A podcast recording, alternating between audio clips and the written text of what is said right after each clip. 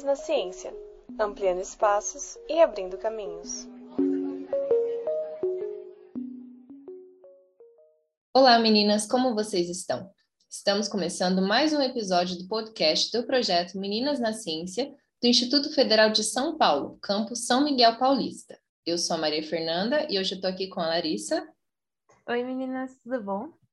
E hoje a gente vai falar um pouquinho sobre multiverso, especialmente como ele é representado no filme do Homem-Aranha Sem Volta para Casa, que estreou em dezembro de 2021 e que está bem famoso, todo mundo está comentando sobre esse filme, então a gente veio falar aqui um pouquinho sobre a união da ciência, da física, especialmente a física do universo, com a ficção do filme da Marvel. E só para trazer uma contextualização para vocês, meninas, a gente vai ler a sinopse aqui do filme. Em Homem-Aranha Sem Volta para Casa, Peter Parker precisará lidar com as consequências da sua identidade como o herói mais querido do mundo após ter sido revelada. Incapaz de separar sua vida normal das aventuras de ser um super-herói, além dos, Parker pede ao Doutor Estranho para que todos esqueçam sua verdadeira identidade. Entretanto, o feitiço não sai como planejado e a situação torna-se mais perigosa quando vilões de outras versões de Homem-Aranha de outros universos acabam indo para o seu mundo. Bom, gente, como a gente pôde perceber pela sinopse, Homem-Aranha sem volta para casa, ele acaba trazendo a teoria do multiverso, que é abordada no filme através de um erro do Doutor Estranho. Um feitiço acaba criando vários multiversos. Mas e aí? Será que essa teoria do multiverso existe na vida real? Bom, é uma ideia muito interessante, né? Porque no filme eles colocam como se o Doutor Estranho pudesse abrir, digamos assim, esse acesso a um outro universo através de um feitiço, através de magia, né? Então ele faz aquelas paradas dele com a mão e abre assim uma, espécie de portal. E através desse portal, as coisas de um universo podem passar para outro universo. Só que é interessante da gente falar que não há nada que diga que de fato, há essa possibilidade de um outro universo, e muito menos um universo muito parecido com o nosso. Então, o que, a gente sabe na física hoje em dia que indique um possível multiverso? Na verdade, esse conceito é muito relacionado à expansão acelerada do nosso universo. A gente sabe, de uma forma bem simplificada, que desde o Big Bang, o nosso universo tem se expandindo cada vez mais rápido. E isso faz com que grandes regiões do nosso universo fiquem cada vez mais afastadas. Isso dá uma espécie de noção de isolamento. É como se cada ano que passasse, cada milhões de anos que se passam, a gente fica cada vez mais afastado de uma região do universo. Então, isso dá uma ideia de isolamento. E esse isolamento a gente poderia, poderia chamar de um outro universo. Mas isso não é uma ideia exatamente como é passada nos filmes, no entretenimento em geral, né? É uma ideia mais assim, como eu estou tão distante daquela outra região do universo, a gente pode considerar um nosso pequeno universo aqui, um nosso mini universo. Como se a gente estivesse usando essa palavra universo para se referir a um grupo ou uma certa região do nosso universo onde a gente tem mais acesso à informação, já que a gente está mais próximo, certo? Certíssima. E aí que surge a dúvida: será que os alienígenas existem mesmo? Cada vez um universo mais distante. Mas isso é tema para outro episódio do nosso podcast. Bom, e uma coisa muito interessante que a gente pode pensar quando a gente fala sobre multiverso, tanto nos filmes da Marvel quanto em outras histórias, é como esse multiverso é representado e quais as perguntas que surgem a partir dessa temática. Então, uma dúvida é que será que existiriam outros eus nesses outros universos? Dentro do multiverso existiria uma pessoa igualzinha a mim? Isso é muito interessante pensar, né? O que, que você acha, Larissa? É muito interessante. Imagina, Maria Fernanda, outra eu, você vivendo rica no, nos Estados Unidos. Nossa, eu ia ficar muito vivendo feliz. rica na Europa. Imagina outro eu de outro universo. E essa é a forma que eles mais abordam na ficção. Essa parte de outros eus. Eles não abordam, como a gente explicou aqui, mais cientificamente essa coisa de um universo isolado, mas eles abordam essa coisa mais fictícia de como seria se existisse outro eu. Será que poderíamos consertar nossos erros, tomar outras decisões ou ainda viver de formas diferentes? Será que poderíamos ainda, sei lá, vir como animais? Seria muito louco.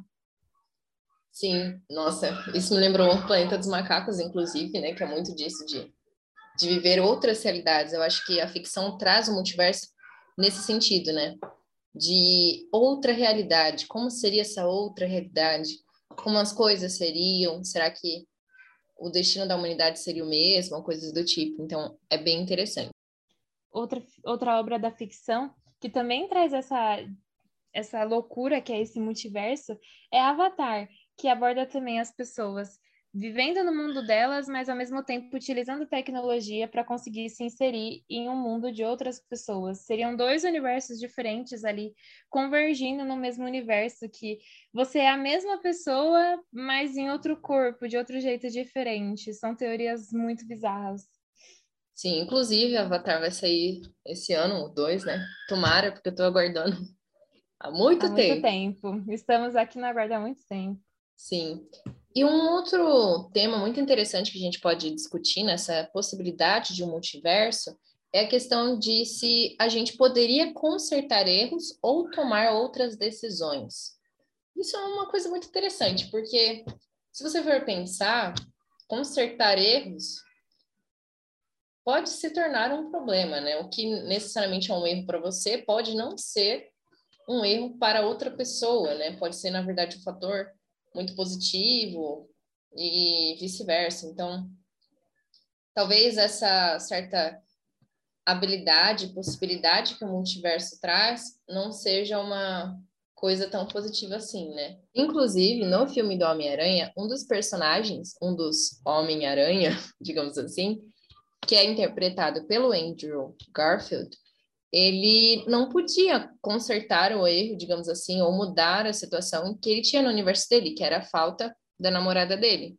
Então, no caso, no filme, ele conseguiu salvar a Mary Jane do Tom Holland, né, digamos assim. Então, ele não mudou a realidade dele, ele não consertou os erros, mas ele pôde tomar decisões importantes baseado no que ele experimentou em outro universo, né? É muito legal de pensar que a gente não necessariamente precisa consertar erros na nossa própria dimensão, mas acabar consertando em outros universos, assim.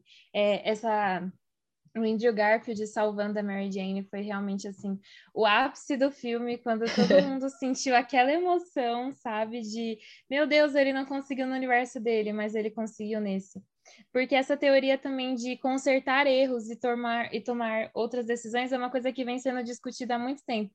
Imagina quantos universos diferentes você não cria tentando consertar um erro ou tentando tomar uma outra decisão que você teria tomado. Isso é uma discussão que vem até naqueles filmes que retratam também a viagem no tempo de como uma coisinha que você altera, por mais pequena que seja, pode desencadear uma série de eventos e fazer tudo muito diferente do que a gente já está acostumado. Sim, exatamente. E ainda nessa parte de consertar erros, o filme acaba trazendo uma outra perspectiva que é dos vilões. E eu achei isso muito interessante, por mais que eu não goste tanto assim do filme, muito menos do Homem-Aranha. Mas enfim, Larissa vai me matar aqui. Imagina, Maria Fernanda, vai perfeita no que errou. Mas uma coisa interessante que eles trazem com relação aos vilões é que a questão, será que eu devo consertar, digamos assim, esse vilão? Será que a gente deve, de fato, auxiliá-los? Né? Porque grande parte ali tinha morrido no próprio universo, ou estava preso ou tinha sofrido consequências, assim, digamos, das suas maldades. Mas no filme, o Tom Holland, ele tenta ajudar esses vilões, né? Ele tenta tomar uma atitude diferente do que os outros Homens-Aranha. E eu achei isso bem interessante também. Foi bem interessante e agora a gente fica esperando os próximos filmes, né? Porque eles voltaram para a linha do tempo original e eles voltam com uma perspectiva totalmente diferente de quem é o Homem-Aranha, do que é o universo. E aí, Marvel, será que rola? Ah, dizem que vão fazer um com o Andrew Garfield, né? Então já estamos esperando. Eu não tô não, né, Larissa? Fale por si só. Brincadeiras à parte, gente. É muito interessante, sim, a perspectiva que eles trazem, e mais um filme talvez não seria tão ruim, né? Mas enfim, isso aí abre para uma outra discussão. Já que estamos aqui falando de outras obras que a Marvel poderia dar para gente, nós também podemos falar de outros filmes e livros que abordam também esse tema do multiverso, como é o caso, por exemplo, de Homem-Aranha no Aranha-Verso, que agora recentemente acabou de sair na Netflix, meninas, então não percam a oportunidade para assistir. Sim, é muito interessante. E agora falando um pouco sobre livros, né? A gente tem Matéria Escura, que, sinceramente, é um dos melhores livros que eu já li de ficção. É muito interessante, conta a história sobre um cientista que desenvolve uma espécie de máquina que consegue entrar nesses multiversos e cada porta que ele abre é um universo diferente, onde aconteceram coisas diferentes. Então tem um universo em que ele tem uma família, no outro ele não tem, no outro ele é um cientista, no outro ele é uma pessoa rica. Então é bem interessante para discutir justamente o que a gente estava falando aqui hoje sobre consertar os nossos erros, a tomada de decisões e o que isso implica na nossa vida. E agora a gente vai dar uma recomendação, mas também fica um spoiler aí do nosso clube do livro, que é sobre Coraline. Coraline conta a história de uma menina que também lida com a questão do multiverso, né? Então, no, no, universo, ela tem uma família, ela tem um amigo, numa certa estética, digamos assim, com certas relações, e no outro universo é completamente diferente.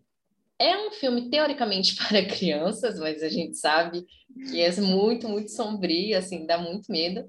E no mês de março a gente vai ler Coraline no nosso clube do livro e a gente vai ter uma sessão cinema. Então fiquem aí ligadas, façam a inscrição no clube do livro se você ainda não é inscrita, que a gente vai ler a obra perfeita do Neil Gaiman. Perfeita mesmo, um filme muito bom que realmente dá muito medo, mas Sim. que ainda assim, que dá muito medo, mas que ainda assim aborda tanto essa temática do multiverso quanto outras temáticas.